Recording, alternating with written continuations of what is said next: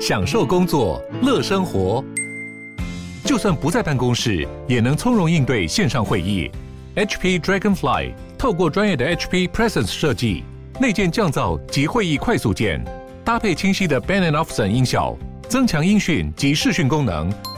HP Dragonfly 顶级商务笔电，采用 Windows 11专业版，让您在会议中享有最佳的视觉和听觉品质。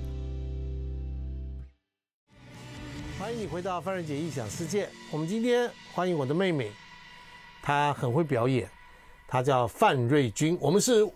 不同父也不同母。呃，瑞杰哥哥好，各位听众朋友大家好。他真的是一讲话就是戏。啊，范瑞君在呃电影、嗯，舞台、电视啊，国台语双声，嗯，对不对？嗯，各种不同领域当中都是非常呃资深的演员。资深不能讲资深，现在这两个字资深没有没有没有，资深代表一种尊敬。哎，谢谢谢谢，尊敬表示说你做了很多的事情。我们今天同时也直播，也直这个也广播两波波波都在做这个事情，所以你会在我们的直播平台，包括中广的这个脸书粉丝团啊等等的 YouTube 上面都会看得到。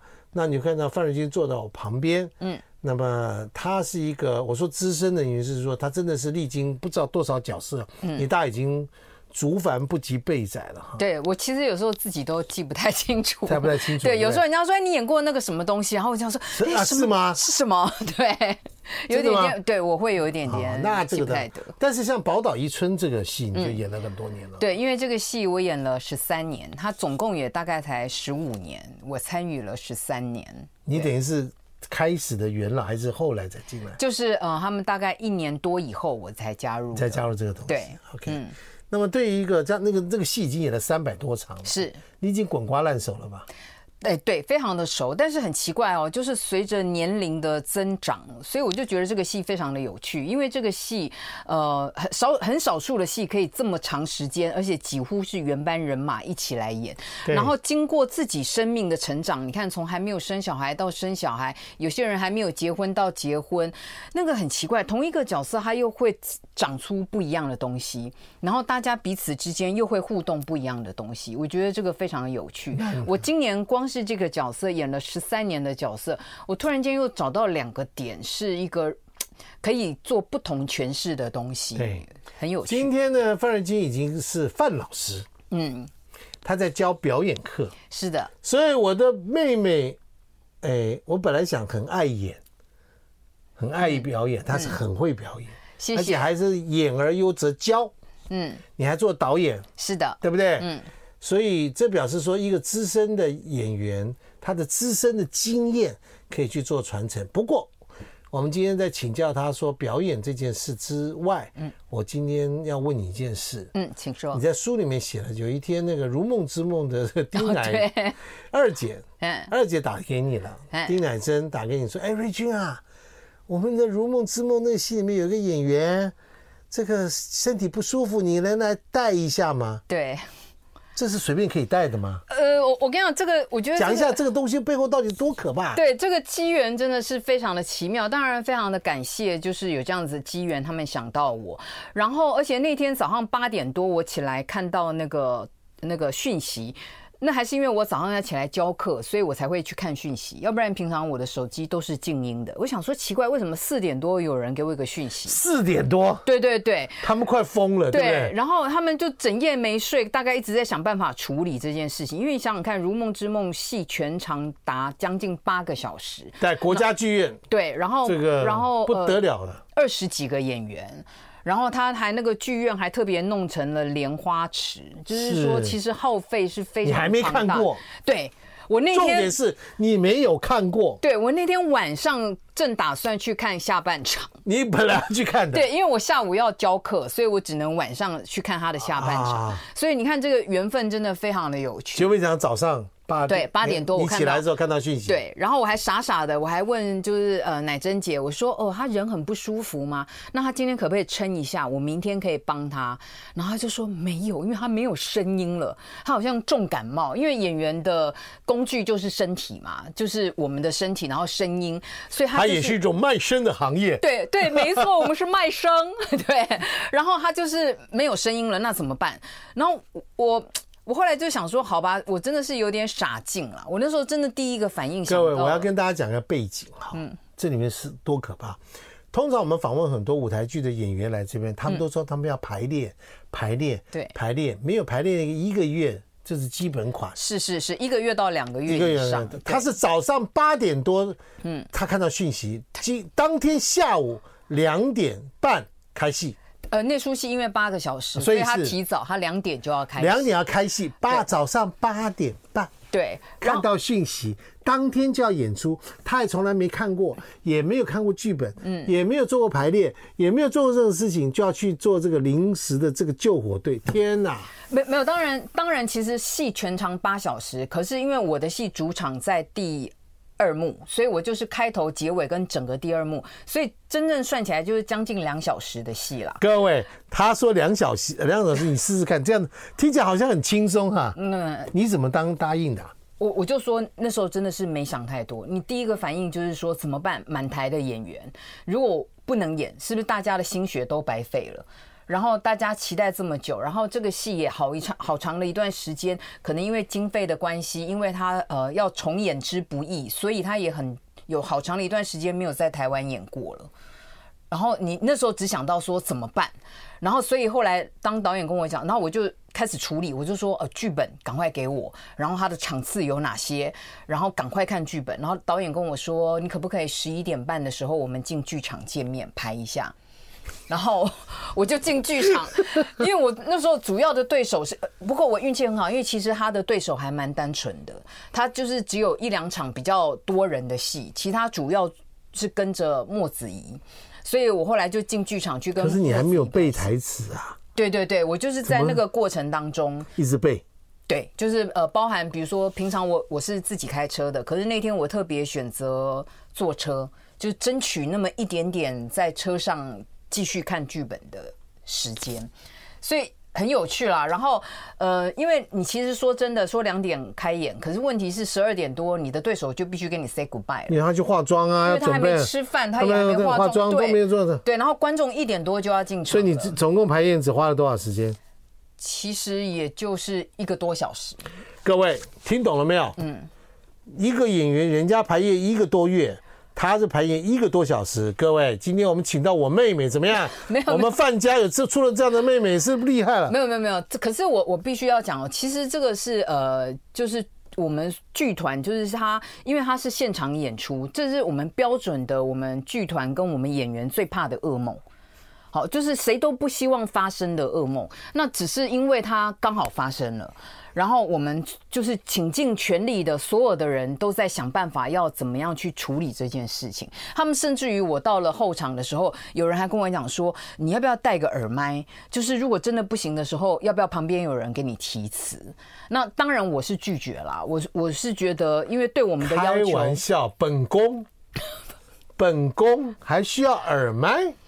没有，因为他们大家都是希望吓死了完对完整的呈现，对，那一定是吓死。那只是对演员来讲，就是说除了词这件事情之外，对我来讲，完成一个完整的角色，对我来讲是更重要。这件事就发生这一次演出的时候嘛？对，就是在今年年初，就这个年初那一天，我本来去看的啊，真的吗？因为我坐不住八小时哦。对，其实它分两段啊，下午。好，我们休休息一下。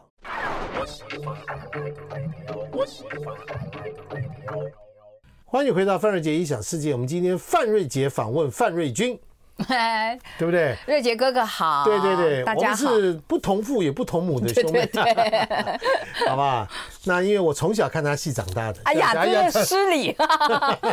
没有了，你是你在剧场界里面，真的每一次我看你演戏，我说哇，你演戏真的是好。他范瑞君其实就演员的的条件来讲，嗯。你认为你的什么样的戏对你来讲是你很擅长，或者某一种角色对你来讲不太擅长？有没有这样的演员本身有没有自己本身的特色的限制？呃呃，因为首先我们都觉得自己知道说自己不是那种大美女型的，所以因为比如说那种就是甜甜的那种大美女型的，我就觉得可能不是那么娇滴滴的那种。对对对，就是就是只能以外貌为取向的那东西比较难。就是花瓶的我不演就这样子。也没有，就我们也演不了，对不对？一定有更适合的演员来来演。那要不然的话，其实作为一个演员，我觉得我已经算是非常的幸运了。我印象很，多讲多多多方面的，因为其实大家会。会认识我，反而不是剧场，反而是呃，我第一部电影《阿爸的情人》。嗯，所以我那时候印象很深，就是呃，我那时候演完《阿爸的情人》的时候，那时候电视剧有一些呃导演们，他们就会跟我讲说：“我告诉你，你就是最适合就是演苦情的。”所以后来马上就让我演了杀夫吗？不知道，就是他们就觉得我最适合演苦情的。可是后来呢，又有一个八点档的制作人找我，他就找我演一个喜剧的角色，就写的也也不错。对。后来他还跟我讲，他说：“你看吧，你你最适合的应该就是喜剧，你根本就是非常可以走喜剧，所以你可以演苦情花，对，也可以演喜剧，对。然后后来我又遇到另外一个导演，也就是后来让我入围那个金钟奖最佳女主角的那个戏，那个导演就跟我说，他说：你看，我找到你的戏路了，你的戏路就是适合演都会女性，哦，又变都会女性，对。所以其实呃，我是开心的，就是说，其实身为一个演员，总是不想给自己设限。”然后，只是外面很多人总是会想要给你一个定义，就是比如说，就是。大家可能会觉得说啊，你就是适合这个，你就是适合那个，就是适合那个。可是呃，身为演员本身，我觉得我从来不想给自己任何的定义啦。就是遇到什么样的角色，我们就是尽力把它做到最好。那如果观众认同说啊，你就是那样子的角色，比如说包含呃两三年前我演的《俗女养成记》，那我在里面演那个大姑姑，然后很多人就觉得说，哎呀，你就是那种，就几乎是我们家里面一定会有一个逢年过节，你就是最怕遇到他，因为他就是。什么都比你强，然后什么都要挑剔你，然后家里环境又不错，他的女儿偏偏功课还比你好，最气人了。这样，那我就很欣慰，就是说，如果大家可以在我演出的角色里面都找到一个觉得就是身边有的那样子一个活生生的生命，我觉得就足以。根据刚刚范瑞君我妹妹的以上三分钟的申论题，我用六个字做总结，嗯，演什么像什么。谢谢。对，我这标题吓到吧？厉害，演什么像什么？期许啦，我觉得是演员自我的期许。不过范瑞君长了一个很特殊的眼睛，嗯，是的。你不笑，嗯，还蛮凶的，是的，严厉的眼神，是的。你最适合，我找到你的戏路了。什么？就是那种学校里面那种没有嫁出去的老处女的那种教官级的老师。好吧，我好可以，我跟你讲，所以我在这本书里面，我想要分享的第一件事就是认识自己，认识自己。对，然后您讲到这个眼睛的问题呢，我其实在里面也有提到，就是我以前国中的时候，我就深刻的知道认识自己有多重要，因为你不认识自己，你连传达都会完全相反。我。我国中有一个活生生的例子，就是我我很欣赏我们班上一个文艺女青年，你知道吗？她文作文写的很好，气质也很好。然后我上课的时候都会偷看她，因为我念的是女生班。然后我就会想说，她有没有私底下在看什么书？就是她才会文笔那么好啊，然后像个文青这样。可是没多久，我就被老师叫去办公室，他就说那个女生告我的状。他说他不知道她到底做错了什么，为什么我常常上课下课都在瞪她。所以你看，不可思议。他，对，他觉得我在瞪他，你只是在瞄他。对，他觉得我就是他得罪我了，他非常的害怕。OK，我懂，我懂，我懂。对，你看，我明明是就满心的崇拜，然后对一个人充满了好奇，想要知道他到底都在看什么，才可以有如此这般的气质。可是你以为的，跟你呈现出来的是完全不一样。我觉得现在很多人之间的。误误解其实就来自于此，就是说，你以为我表达了我很爱你啊，我谢谢你啊，你很好啊，我觉得你很棒啊，可是你其实言不及义。所以你有慈祥的眼神过吗？有的，有的。所以我就知道，当我要表现出和善的时候，有些人可能坐在这边就很和善，我可能要很多很多的笑意，这样子。对，然后或者是把我的眼神更加的放松，才会有很多很多的善意。是不是？对对对，是要这样子。可是这个多了，你又要小心，又感觉有点像不怀鬼胎。对，是哈。对，你看，这是一个演员对自己的一个了解，对不对？嗯嗯。所以在舞台上面，你的眼睛反而是很容易传达讯息的，因为眼睛大。对对，对不对？对。像我们这种眼睛，我老婆常常说：“你把眼睛睁开一点啊！”我说：“我睁了，我有针啊，我小眼睛啊，对不对？怎么办呢？对不对？我的眼神虽然内敛，但是锋芒内敛，好不好？嗯，有锋芒，但是很内敛，那怎么办？不像你，所以你看没有？我们是异父异母，这个兄妹是从由此可以证实。对，不过反正我觉得，就了解自己很重要的原因，是因为都各有优缺点。好，来，我再问你一件事情：你们做演员的哈，是不是演什么像什么这样的事情都要有生活真实的生活的体验？好比说，你今天要约去演一个酒家女，嗯，你就真的要去。有的人就是真的混到里面去，或者你要演一个这个脑性麻痹的人，你就真的去。跟他在一起生活，学他的动作什么的，你你老范老师，嗯，提一下吧。好，我我我其实，在那个我的书里面有提到几个，就是首先我会提一些就是错误的观念哦，嗯，就呃早期可能有些人不断的在扩张这件事情，就会觉得说，哦，你做演员，你要演什么东西，你都要亲身去体验哦，就要真的去做这个工作，所以。比较可怕的是，年轻的人他可能有时候不知道这个分寸，所以或者是说，有些人年轻演员会被提醒说：“哎，你生活经历不够丰盛，所以你没有办法来呈现好的表演。”所以变成很多人就会变成说：“哦，我去抽烟喝酒，或者是我去过夜生活，是不是就叫做好的体验？”但不是这样子的，不是这样子的。嗯，那你总是碰到一些角色挑战呢？是你没有的话，你怎么去学习呢？来，我们休息一下哈。I like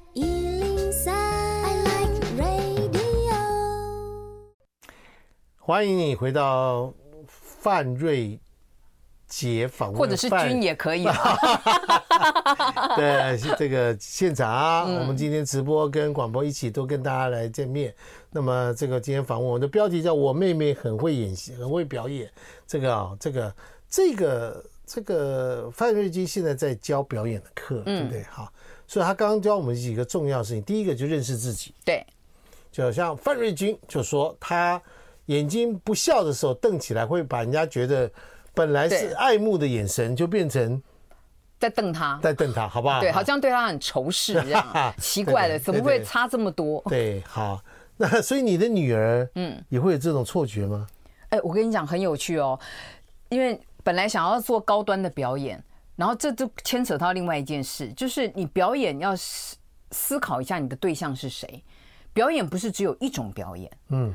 就是我呃，你知道，所有带带过小孩到公共场合的都知道，就我们总希望可以保持一种体面的形象，对，就是优雅的妈妈。的妈妈，而且我就是换瑞金，呃，谁都一样，所有的妈妈都希望优雅，可是小孩子总是会有八百种的状况，他让你有的时候优雅不起来，而且。小孩子的记性啊，我其实觉得像金鱼，就是有的时候你不能说好没关系，我现在忍着，我回去再好好的说说他，跟他好好的说道理。有的时候就是他犯错的同时，你要让他知道他哪里做错了，这样哈。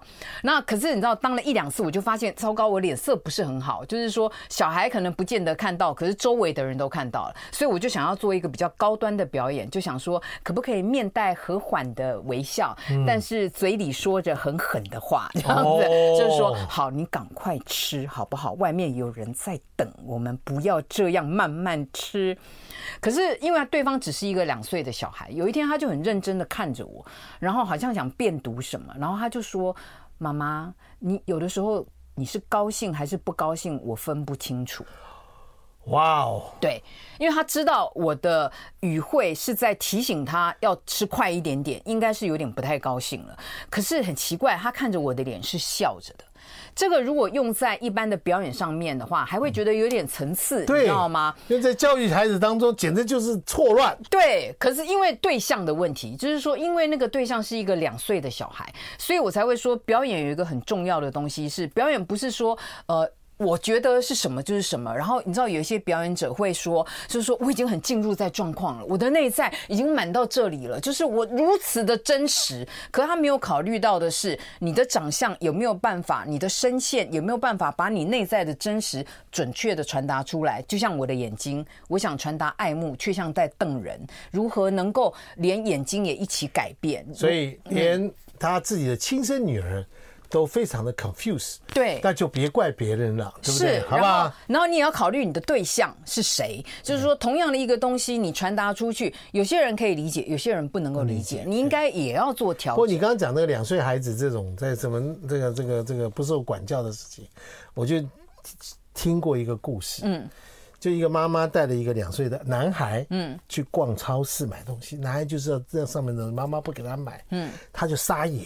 嗯，在地上哭，嗯，你知道，你可以想象得到吗？对，哎呀，都都撒野撒野的，妈妈跟他讲，好说歹说都没办法了，对不对？然后旁边一个有一个优雅的那个呃，就是我们范老师一样啊，就走来说：“太太，我是儿童心理专家，嗯，这个孩子让我来，嗯，他说真的吗？麻烦你班长，他就到那小男孩旁边去，嗯，在他耳边轻轻的，你看他眼上眼睛是笑的，轻轻跟他说了一句话，那孩子。马上见了妈妈，我们走了啊！嗯，哇，厉害！这妈妈觉得说：“我靠，你这可不教我一下？”嗯，他说：“我没有，我刚刚只是在他耳边跟他讲说，我告诉你，你要是再给我再闹一下子，我就在货架上把那个剪刀拿下来，把你的小鸡鸡当场剪掉。” 有效，但现在的人又会说这样子，他的儿子会留下心理的阴影。是的，妈妈要问的啊。对。什么叫阴影？对，他他在那哭，我们大家都有阴影。我靠，他妈妈不留下阴影，回家怎么处理啊？对不对？所以这个东西其实还这个不是，这个是另外一件事。好，来，我来请问你一下，你刚刚说那个演员的情绪啊，嗯，我就常常听到说，嗯，这演员啊演下去以后呢，入戏，对，出不来，对，你有没有出不来的时候？还是从来怎么了？呃，你觉得这样对吗？呃，有，因为我跟你讲，这件事情也被扩张了，就被有一些演员，或者是有一些人，他可能比如说不断的吹捧一些真的很棒的演员，可是我也不认为那个演员真的就是这个样子啦，因为他也许是被吹捧出来。就我们常常听到很多人会说啊，什么很棒的演员，他最厉害的就是他回到家以后，他就现实跟角色不分了，他连他回到家以后有好长的一段时间，他就会一直沉浸在那个状况里面。然后，所以变成说，哦，有一些演员他就追求这件事情，他会不断的在媒体上面扩张这件事情，来以示自己的专业。但我我首先认为他有技术上不可行，再来就是技术上不可行。一好，为什么说技术上不可行？就是你看舞台剧好了，是一气呵成的两个小时，或者是我们现在看到比较多的八个小时好了，但它的时间序是跳的。就是他有的时候可能是二十年前，有的时候已经到了二十年以后，有的时候是四十年前，有的时候是四十年后，他时间序是跳来跳去，跳来跳去。那请问你所谓的那个状况是停留在哪一个状况？我这样讲好了，就我以观众来讲，因为我没有在舞台上嘛，我以观众来讲，我是看到最后一场戏惊天动地，嗯，哭倒在那个地方，对不对？然后泪湿啊，干嘛干嘛，然后叫谢幕，然后拉起来的时候，所有人站起来，哎，开心来了谢幕啊，叭叭叭叭谢。嗯，对不对？对，这不就很很清楚了吗？对啊，演员就都要收放自如啊，是啊，不然怎么叫演员呢？是啊，所以你你说你要沉浸在某一个状况，所以这是技术上的不可。好，我跟你讲，不过我跟你讲，哎，妹妹，我告诉你一件事，我前两天在抖音上看到了一个梁家辉，嗯，和叶童，嗯，他们演的演了一个电影，嗯，但是台湾还没上演，好。这两个就是老夫老妻相依为命。嗯，梁家辉演的是一个拾荒的老人。嗯。叶童演的是一个身染了一个就是所谓的失智症的一个太太，嗯，他们俩很爱很相爱，那那俩都很爱他的老婆，嗯，所以呢，他们就演那相依为命的过程，嗯，那当这个你知道这角色一设定就很难，对不对？对，比如说我叫你去演那个失智症的那个老妇人，化老妆，然后呢，那这个老妇人又身受重病，嗯，然后就很痛苦，嗯，那梁家辉就束手无策，他一没钱，二没知识，二没什么东西，他就在摸着他的这个太太。在旁边陪着哭，陪着哭，陪着哭，陪着说。结果那个抖音上面的影片是什么？的？老板那个导演说：“咔，梁家辉还没有出来。”嗯，哇，在那种说说好痛好痛好痛啊，嗯，然后就这样，哦，很感人哦，嗯，就那个影片很感人，嗯，你懂我在讲什么？是，是。就是说他已经已经走掉了。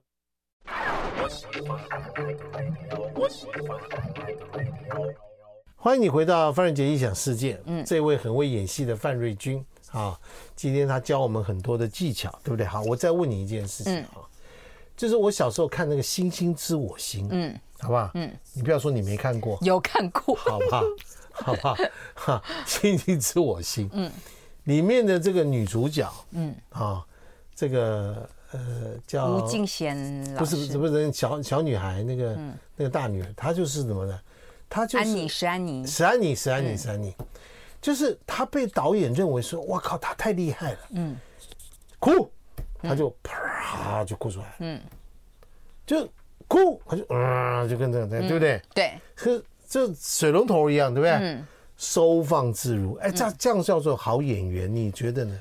呃，当然能哭这件事情绝对是表演的其中一个技能，但我也的确遇到过一些演员，他是呃生理上的泪腺的确比较有问题，那没办法，问题是真的有，他真的泪腺比较不发达，我我也遇到过这样的女女演员，那她当然就会比较吃亏一点点啦，因为在这个如果她跟你对戏，你不是累死了？对，当然悲伤有很多种表达方法，当然眼泪绝对是其中一种可以让人家理解的方法。那他这方面会比较吃亏。可是，呃，那只是其中的一个。你眼睛又大，嗯，如果泪眼汪汪，对，特别有戏，对不对？是是是。那你是不是泪腺发达的人？我我算是泪腺很发达，主持也少饭吃，对，就运气很好的。可是因为哦，哭这件事情绝对不是说，因为呃。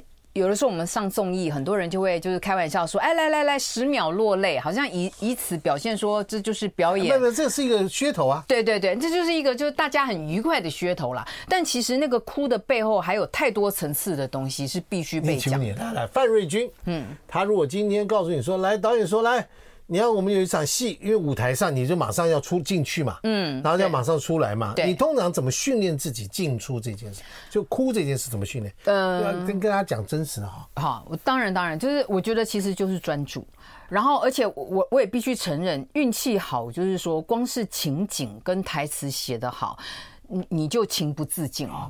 对，那那个东西是真的骗不了人。那但是我们也必须承认，在有的时候，再等就老了。对对，你看那个东西是不是光是光用讲的，你再等就老了。对，你就你就会觉得非常的感动了，这样。那可是有一些东西，的确我必须承认，像我们呃很快速的在演一些影像的东西，尤其他又切过来切过去，切过来切过去，然后又要等等等，又要等灯等什么，然后等太阳，然后有的时候飞机经。经过又很吵，又再来一次。对，就是你知道台湾，你意外的发现，就当你平常可能没有注意飞机经过，可是你当要拍戏的时候，你就发现飞不完的飞机呀，就各式各样的声音都是问题。哦，那也是挑战呐。对，那都是挑战。可是你都要在那个夹缝当中，所以你那个夹缝当中如何可以快速，有的时候就会比较困难。所以，所以我刚刚讲的那个《暗恋桃花源》里面，对不对？对。哦，这个这个这个云之凡，云之凡跟那个江冰柳，江冰柳，对不对？这两个人在大陆相爱，嗯，然后分别分离开来，对不对？在台湾又再相遇，嗯，然后等不到，对不对？所以江那云之凡就没办法，就得嫁人了。嗯，他哥哥跟他讲，嫁吧，再不嫁就老老了。大家可能会想说，老了又怎么样？一定要怎么样嫁给自己心爱的人？大家想想看，那是一个什么样的时代？对对对，对，你不嫁，你可能要一直在家里面吃自己哥哥的，也不太适当。对对，但心里面就只爱了这个男人。嗯，当时许下的诺言。嗯，哎呀，所以你看赖的发明多重要。对。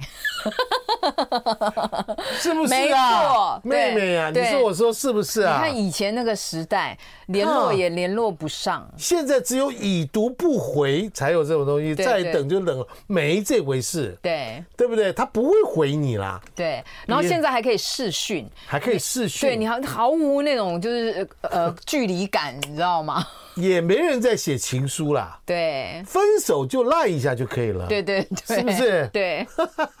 但是我真的觉得那出戏你演那个好几次了嘛？嗯，对，我也演过那出戏好几次了。我演的是呃江滨柳，就是来台湾以后娶的太太。太太嘛，对对啊，你看那个那个戏在演的时候那个状态，你就在旁边演一个已经心知肚明，嗯，但是就啊，当做没看到。是的，我还很谢谢对方。对，对我很谢谢对方，就是啊，讲着讲着就想哭，就是这泪腺发达。对对对，就是就是我还很谢谢对方，嗯。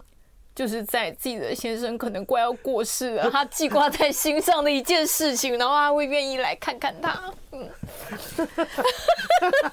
这位，哎呦喂，这位太太，这位太太，这位太太，江太太，对江太太，江太太，嗯，你也真的，那果然这个就是天生的演员，你看看，嗯，各位听众朋友。你看我没我们，你看我提起这件事情，哎呦，哎呀，你真坏，真是。不是？你要你要你要了解，嗯，这个我们导演这个写这个戏的这个剧本写的太好，是的，是的，他好简单的角色，但是写到人性的深层的地方，嗯。对不对？对，这是舞台剧里面真的很甜。哎，出来出来，嗯，有出来出来出来，对的，出来怎么出来呢？各位怎么出来？好好好，这这个出来，千万不要以为你只是表演者才用得上，你知道吗？在生活当中，我们也时时刻刻要出来，因为当我们要工作的时候，对不对？就要出来。第一就是呢，不去跟人家讨论这个戏啊，不跟人家讨论。对，然后再就是离开现场，就是说，当我们演戏的那个空间现场，你先离开剧场，然后接下来就是很技术性的深呼吸。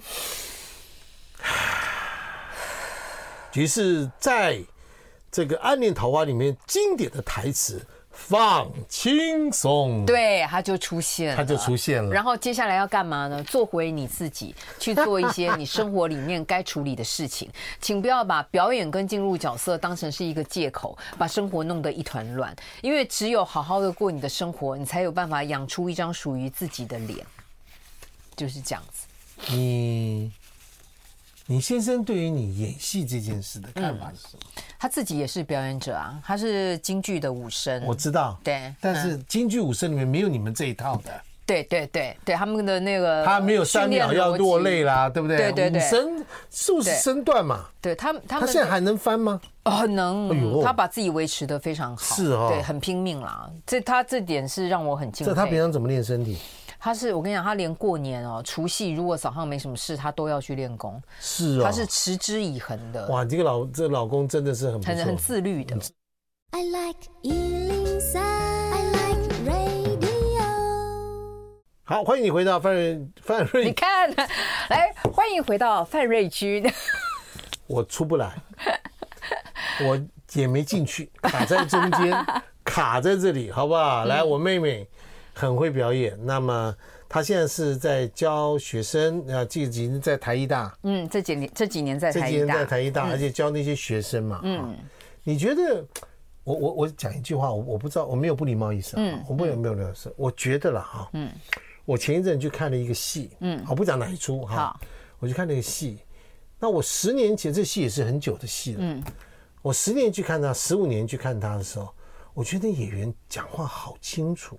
嗯，我后来最近再去看的时候，我觉得演员 好像就不对劲了。嗯，就连台词，嗯，说话，嗯，都觉得好像都是现代，你知道吗？就是嗯嗯，就闷在喉咙里，嗯嗯，咬字啦、腔口啦，还有运气啦什么，我都觉得 好像就差那么一些。你你你你你这么多年走下来，对，是不是？你觉得是？是怎么了？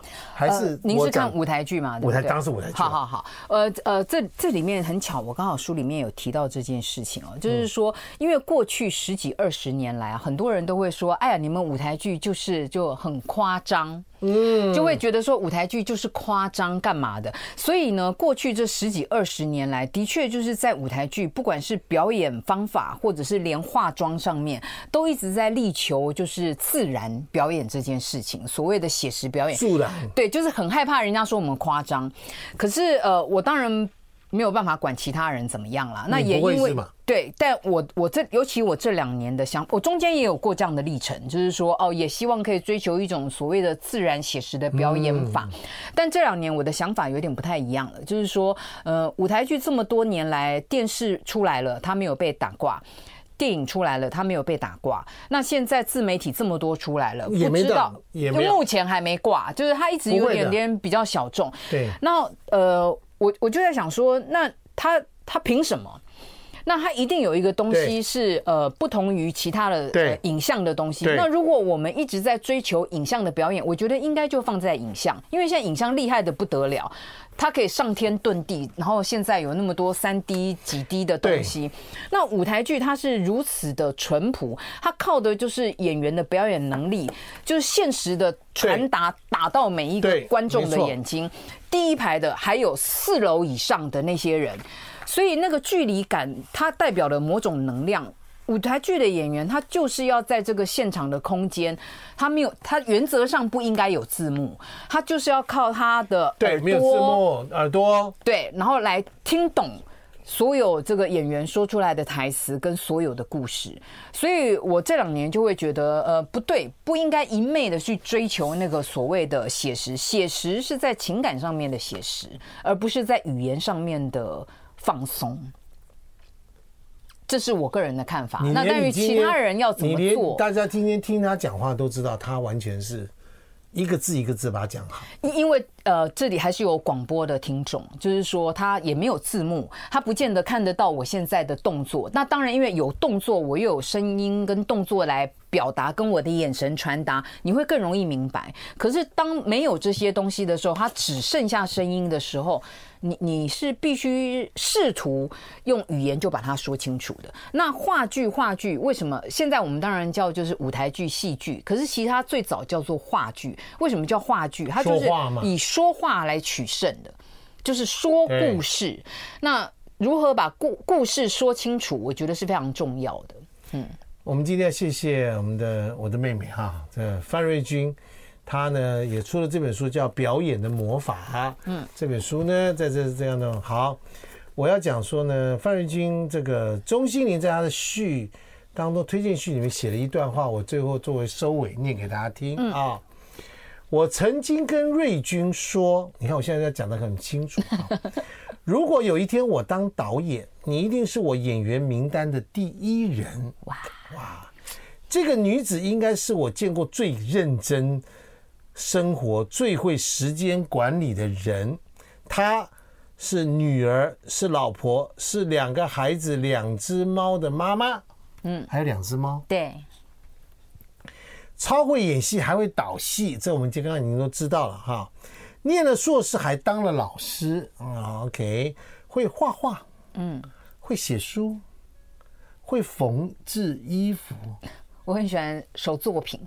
各式各样的手作，还会手做木工，他是个木匠。哎，没有用任何一根钉子哦，还拿了红酒二级证照。嗯，就是喜欢嘛。蛋糕丙级证照。嗯，你真挺忙的，怪不得教书没有太大时间啊。来的瑜伽一百小时师资证明。嗯。以及韩式蜡烛证照，各位，什么叫韩式蜡烛证照？哎，那很有趣哦，它就完全用蜡烛，可是做出来是甜点，看 甜点的样子，对，很漂亮哦。是哦，对，哇，这个，可是它是观赏用的啦，比较不是拿来烧的。我们范家出了这个女子嘞，也算是光耀门楣。没有啦，这是就虽然他爹跟我爹，他现在他爹他妈跟我爹我妈完全没关系，对不对？但是我与有荣焉。我们今天谢谢范瑞军，谢谢谢谢范瑞军的这个为我们带来了丰富精彩的舞台的一个表演，对不对啊？嗯，对，我们也期望你很多的过去未来很多的作品，而且我相信他现在可以说是越来越这个，就像那个酒哈，嗯。已经到了很高等级了，对不对啊？对对对，有一可是也不能放太久，有一些 放久了会酸。别等了，再等就老了。对，对，好，我妹妹很会演，很会表演了。谢谢瑞君，我们呃今天节目进行到这里，祝大家新年快乐，不是祝大家周末快乐，拜拜。